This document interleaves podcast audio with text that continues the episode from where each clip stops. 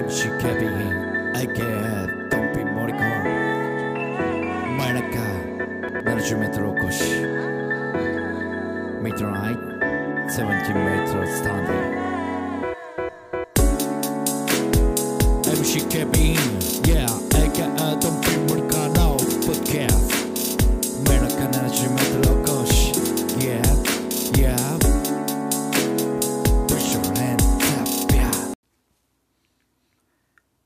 MC ケビン AK ドンビー森川の真夜中 70m 明石どうも。えー今日はシリーズもんでございます。芸人立志伝のパート6、まあ、結構空きました、まあ、結構空いたんで、まあ、パート5まで聞いていただいたあ方はですね、まあ、おさらいとしまして、まあ、前回は、えーまあ、NSC 芸歴1年目でえー NSC 終わって芸歴1年目、えーに突入してで、まあ、芸歴1年目の途中で、えーラルフ・ブライアンと、まあ、解散するわけなんですけども、えーまあ、その後に、えーまあ、半年、えー半年ほどですかね。まあなんかこう何もせずっていうところであこれじゃダメだと。で2年目芸歴2年目の、え m 1が近づいてきてちょっと漫才がやりたいと思いいい声をかけたあ相方、えーと組んだ、えーコンビがですね、えージャムというコンビを組みました、えー相手はですね、えーまあ今回はそのジャムというコンビの話を、まあ、させていただこうかなと思うんですけども、えーコンビ組んでたのは3年ぐらいですか？2年3年ぐらい？2年ぐらいですかね。そうですね。23年3年ぐらいですね。はい。えーまあ相手はですね、まあ、坂本淳という男なんですけども、えーまあ、年齢で言えば、えー、4つ下かな。3つ4つ4つか、えー下あになるわけで、えーございます。でまあねこうなんていうんですか。うんまあ偏屈な男というかまああのー変わってるといえば変わってるんですけども変わってないというかなんかこう変わってるっていう言い方ってねいろいろこう取り方が結構ね、えーあると思うんですけれども変人というよりかはうんすごく考え方が面白かったですね。でもそれってこう最初にあこいつ面白いな考え方が面白いなっていう感じで、えー組んだんじゃないんですよ。組んだのも本当に m 1が近づいてきたんで、まあ、漫才がしたいと。まあちょっとお試しみたいな感じで、えー組みました。ほんで1回目の m 1はまあまあ1回戦で落ちて散々でしたね。しかも僕はちょっと m 1当日に寝坊してでまあユニットなんですけどね向こうは。もう来るんでみたいなんで待っててくれてでギリギリ間に合って出番に出たみたいな感じでね。船出的には最悪ですよ。はい。しかも僕の方が年上ですしね。えーね。まあそっから結構ねパワーバランス的なもんもこう出てきますしね。うんでもね毎日やってました。本当に。えー別にネタを作ろうっていうわけじゃないんですけどまあお互いを知らないっていうのもありますしえー毎日やって毎日いろんなことを喋ってました。はい、まあ、そっからこうその周りにいた芸人とも仲良くなってっていうのもできてきましたし。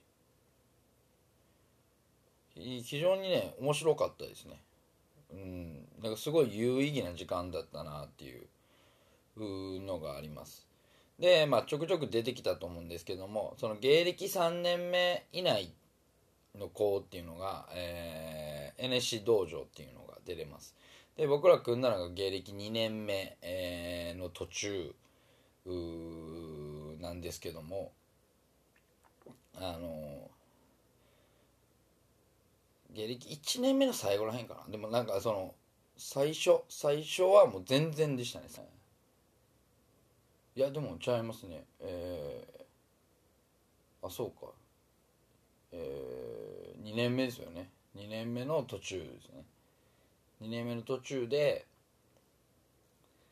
えー、そうです。2年目の本当 m 1の時なんで9月ぐらいに組んでもう最初も全然でしたね。そのワーストに入ったら次の月出れないんですけどワーストにも1回入ったんかな。うんなんかそんなんで3ヶ月4ヶ月ね本当にねえー、全然だったんですよ。うんまあそれはまあ向こうがやりたいいいことっていうのに、まあ、結構やっぱり僕のことを考えて、えー、作ったりとかしてたりしたんでなんかこううまいこと言ってない部分がね、えー、34ヶ月あったんですよ。まあいろいろ試行錯誤はねしてたんですけどまあなんか衣装を変えたりとかまあ僕も髪型変えたりとか結構。まあその時にちょうど金髪にしてたりしてたんですけど。うん。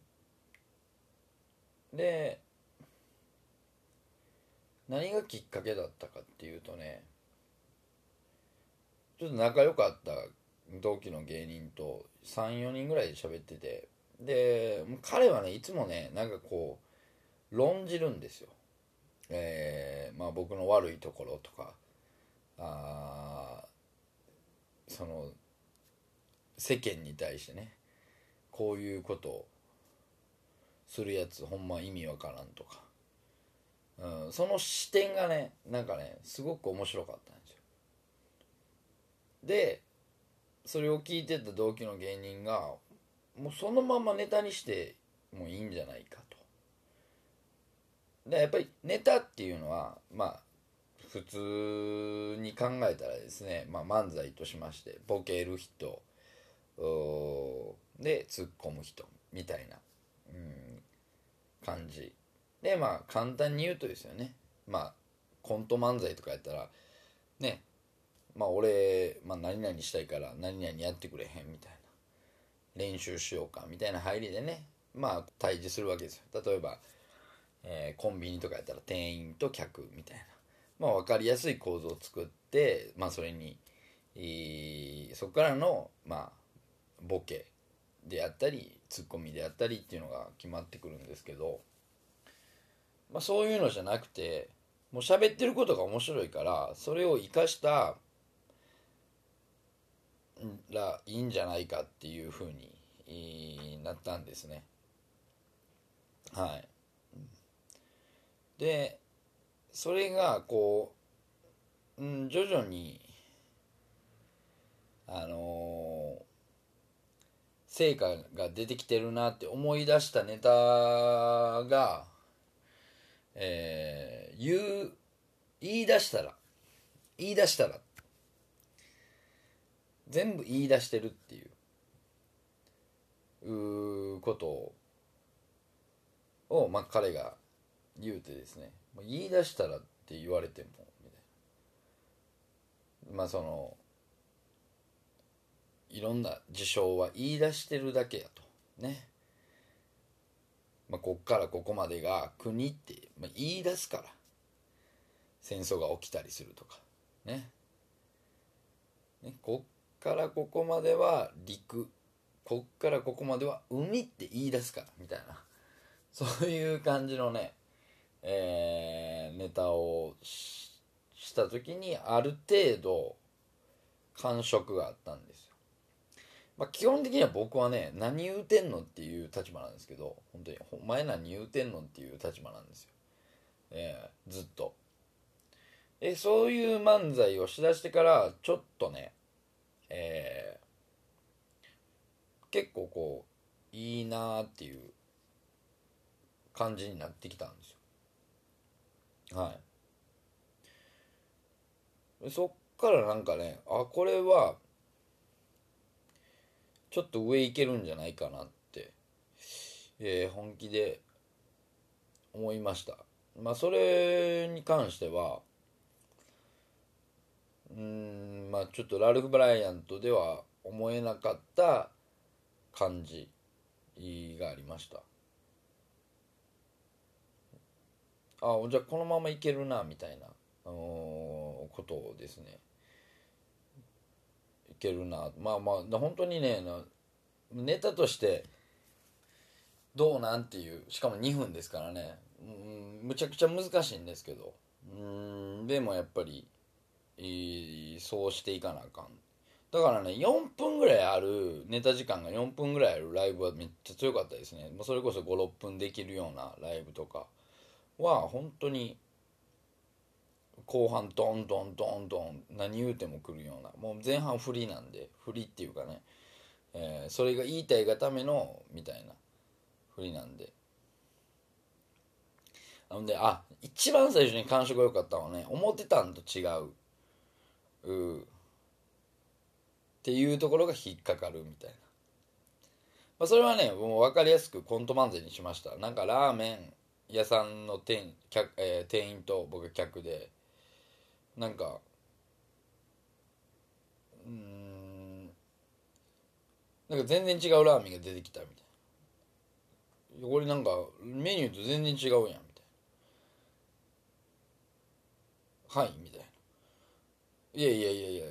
あのあの思ってたんとちゃうねんけどみたいな。そこでまあそこまでのやり取りで振っといてですね思ってたんって言うけどうんうん。それお前の思ってたんが違うだけみたいなね。えーまあそこで分かりやすく、えーあの合コン行った時あの告白していやなんか付き合ってみたけどなんか思ってたんと違うっていう振られ方するみたいな。それはお前が思ってたんと違うだけであって。俺が思ってたんと違うんじゃなくてお前の思ってるんが違うかっただけやみたいなね。えーこれはね本当にねちょっと目目から鱗だったんですよ。うん。今よくよく考えればありそうなんですけどでもそれをこう口に出してまあしかもこう笑いに消化できるっていうのがね本当に目から鱗でしたね。でまあそういったネタを作っていってある程度こう感触が結構出てきたんですよ。でその次の年の「えー、ザ漫才もう m 1終わったんですよね僕ら3年目の時に。2年目の時が最後だったんですよ。で3年目から「ザ漫才っていうのが、えー始まりましてまあそれの1回戦、えーで作ったネタが、えー不安と安心」というネタなんですね。これはね非常にあのーまあ、理にかなってるって言ったらいいかどうかわかんないですけど、まあ、この世の中、まあ、不安と安心があ不安があって安心があるから成り立ってると。まあそれの冒頭はですねえーまあ、スマップの「世界で、えー一つだけの花」まあ、これの歌い出しが、まあ、中居君やと。でその次にキムタクが歌うと。不安があって安心が来るからこうグッとくると、うん、そういううことなんですね、ええでなんかこうご飯とおかずっていうのもいやご飯だけ言ってたらこう不安しかないけどおかずが安心になるみたいな、うん、そういうネタでうんこう感触が良かったんですね。はい。それは本当に非常に感触があー良かったです。でまあ面白いと思いました。うん。でもねなんかこう一つ不安があったのはこのあのー僕の役割として本当に何言うてんのって言うけどもまあその不安と安心に関してはまああの言うてることは正しいように聞こえるんですよね。まあその共感性で笑いを取っていくと、うん、でそこで僕はね「やほんまやな」みたいな「あ確かにまあそうやな」みたいな「そうやけど」みたいなあ言い方になったんで。その辺からねちょっと僕の立ち位置っていうのがすごいうん自分では難しく感じててもうツッコミではないなと。お俺はみたいな。でその辺からもう顕著にえー、まあそのちょっと前ぐらいかな。もうネタをねえー、そどのコンビもネタなんてそれはライブの事前に作ってえー、なんていうんですかネタ合わせをしてで仕上げて、えー、ライブに持っていく。でまあましてや、まあ、その大きいライブに向けていろんなところでライブでそのネタをかけていって感触がいいそれで添削していって大きいライブに持っていくまあ賞、レースに持っていくっていうのが、まあ、こう若手芸人の、まあ、定義というかですね若手芸人の普通の道なんですね。えー、でももう途中、まあ、3年目の頭ぐらいからはもうほとんど、えー、相方の坂本君がもう頭の中で考えて整理して言っていく。で僕はもうその舞台上がった時が初見というか初聞き。で僕だけアドリブみたいなんです。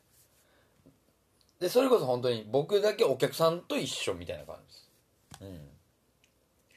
まあ、そういった感じになっていったんですね。もうもうでもその形的には、うんまあ、その限界っていう部分もあったんだと思うんですよ。うんまあその形っていうのがね。もう本来ならちゃんとどう言ってここで笑い取るっていうのを分かっててだったらうんまあそれでこうそういうやり方をやっていくっていうのが、まあ、一番良かったんでしょうけど、まあ、彼には彼の鮮度が鮮度を欲するところもありますし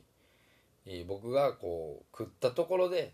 まあ、それが笑いになるかどうかわからないっていうところがあったんだと思うんですね。で彼は彼なりに最善の策がそうだと思って、えー、そういう形をとってたと。まあ、結局でもやっぱりそこの核の部分でこう話し合うことはできてなかったのかなっていう。うん、単純に僕がもう陶酔してたんですね、えー、彼の面白さに。それでもいいと、うん、横でずっと聞いときたいって思ってましたからね、うん、新ネタになるたびにワクワクしてましたしやっぱそれはドキドキもしますけどね、えー、何も聞いてないですから。うん。でもそこにすごいワクワクしてしまってましたね。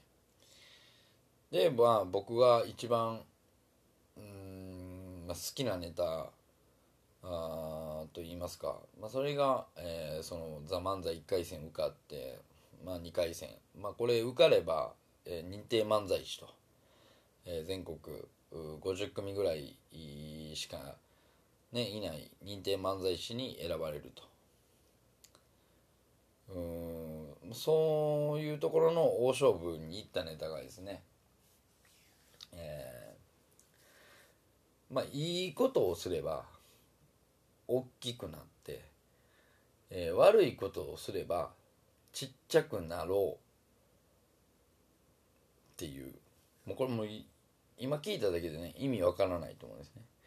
まあ例えばこう暴走族とか人に迷惑かけるやつ。が言うたらまあ今の実物等身大やからみんな何も言われへんと。あれが悪いことをしてたらだんだんだんだん物理的に小さくなっていけばいいじゃないかと逆にいいことをした人っていうのは物理的に大きくなっていけばいいじゃないかと。うん。もはやね、もう、何て言うんですか。まあ、何て言うんですか。提案というか、空想の提案みたいな感じですよね。まあしゃなんか聞いてる人はやっぱりその部分だけ聞くと何やみたいなあところですよね、まあ、そこでまあこう面白さをどう出すかというと、まあ、まあそんな人が大きくなっていくんかみたいな。あそいつは大きくなっていくんやみたいな。あそういうやつはめっちゃ小さいけどみたいな感じで、えー中盤ぐらいまで行ってですね。えー後半はね僕はもう後半の部分めっちゃ好きなんですけどあのもう願いというか訴えに変わるんですよ。えもうそれでそうなろうやと。人間頑張ったらなれるからみたいな。ええ。だって俺ら4足歩行から2足歩行に進化していったやんみたいな、うん、鳥はあのー飛ぼうと思って翼を生やして進化できんねんから進化していけるよみたいな。みんなで手取り合って それを強く願えばなれるよみたいなね訴えになるんですよ。でそこがね僕は本当に非常に好きでもはやね笑いを取りに行くとかじゃない ないんですけどね旗から見れば、うん、それはネタなのかって、えー思う人は多分たくさんいたと思うんですけど。まあ当時ねなんかたまたまそこにお笑い評論家のおラリー東田さんっていう方が見に来てて。結構絶賛してくれたんですよツイッターで。爆笑問題以来だと。ナンセンスを笑いに変えるっていううところでは爆笑問題以来だと。みたいなことをね言うてくれて。まあ完全に相方のことを言ってましたけど、うん、でもそれぐらいパワーはあったんですよね。本当に。で、えーその次の年ぐらいに勝負ネタがちょっとできそうやったんですよ。それがね、えー猿の進化どうなってんねんっていうネタなんですけど。まああのー多分そのね、えーそのね、えー大きくなっていいやつは大きくなって悪いことしたやつはちっちゃくなるの、まあ、結構派生系だと思うんですけど人間ってこんな進化してんのに猿の進化って遅ないみたいな。うん。まあ要は人間のこの文明っていうのはここまで上がってきてんのに、まあ、例えば猿はまだ畑に、え食料を取りに来るんは遅いやろと。もう猿ぐらいになってきたら進化の割合で言うとその畑耕すぐらいまでなってもええんちゃうかって。その取るだけじゃなくて育てるってことを覚えたら覚えてもええ頃やと。みたいなねえー感じで、えー言うんですよね。で,、うん、であとはその生息してるところいやもう猿は家建てなあかんやろみたいな、えー人間はもうここお電気を、えー、とガスを捨てようか、えー人間はガスはガスを捨てようとしてるのにまあオール電化の時代でしたからね。オール電化でガスを捨てるところまで行ってんのに。まだ家も住めてないのかみたいな感じですよね。はい。であとはねそのもう料理も覚えるよと、うん、もう人間は川越シェフが CD 出すまで来てんのにみたいなね。もう料理とかで超えてシェフが歌歌い出すようなところまで来てんのに、えーまあ、その当時川越シェフが CD 出してましたからね、えーまあそういった、うん、ネタが結構勝負ネタやなとまあなんかその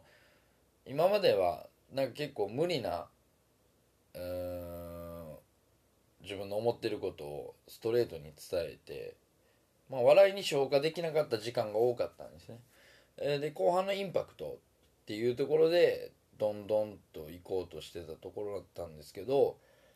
そのネタができた時に、まあ、コンスタントに笑いを取りに行けてるみたいな感じでああもうこれはちょっと来たんじゃないかというふうな手応えはあったんですね。まあただここでちょっとですねまああの事件が起きまして、まあ、事件が起きたというかですね、まあ、僕がちょっと問題を起こしましてで結果もうちょっと解散するっていうことになったんですね。でまあ僕もまあ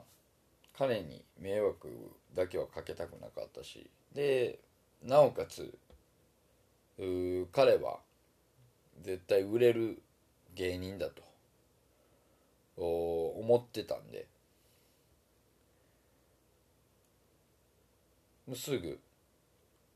解散しようということになってですね。で彼は彼自身でですねまだ続けたいとは言ってくれたんですけど。まあでも僕はもうあこれはもう邪魔になるだけだと。思ったんで、えー、あなたは絶対売れる人だから。あの頑張れと、まあ、新しい相方を見つけるでもいいしいい、まあ、一人でやるでもいいしと。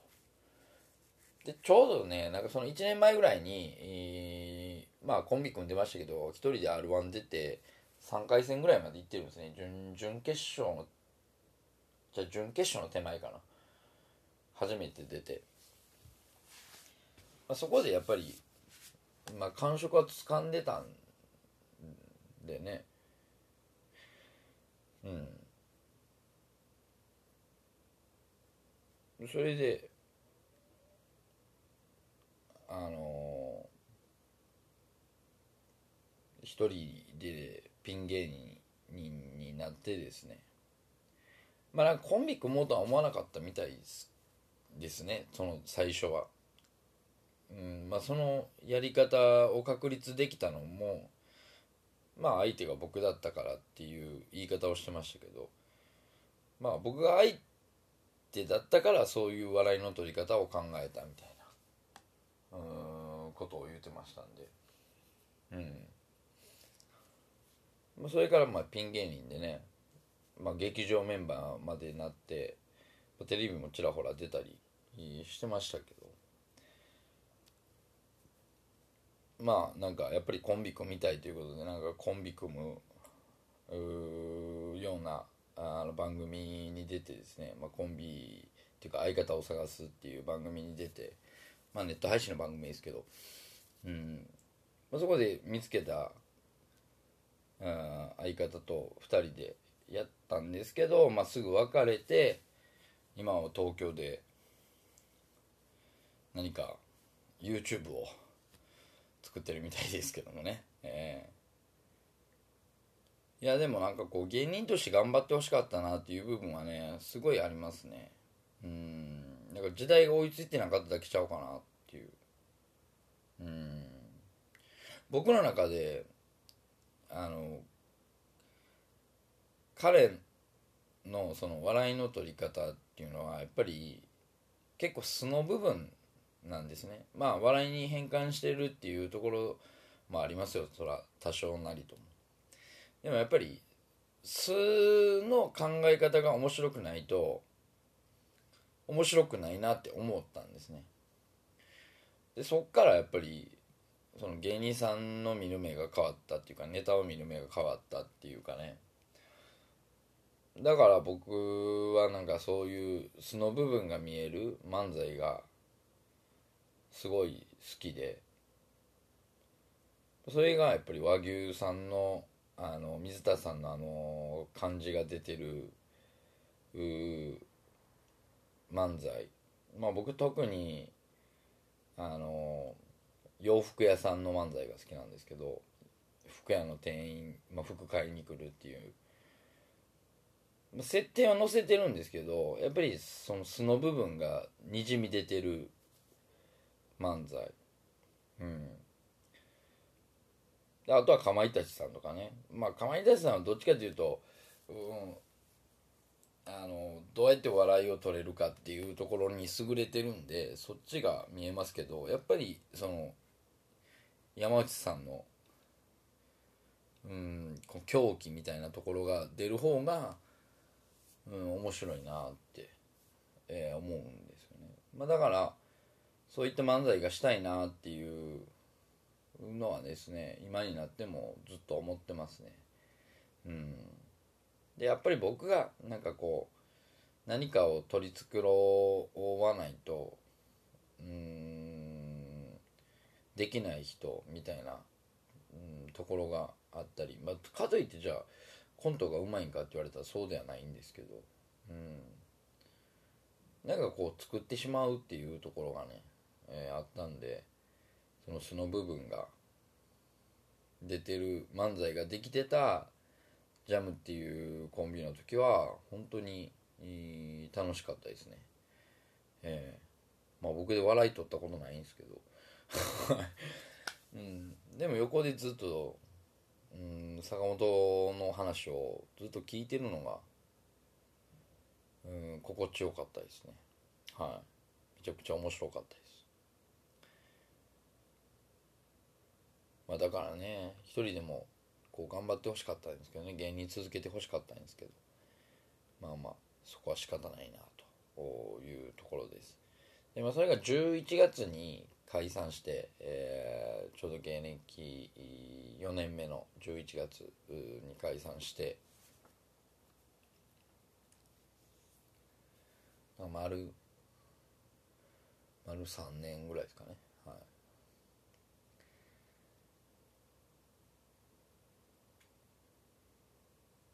だからその間っていうのはすごい本当に面白かったですね。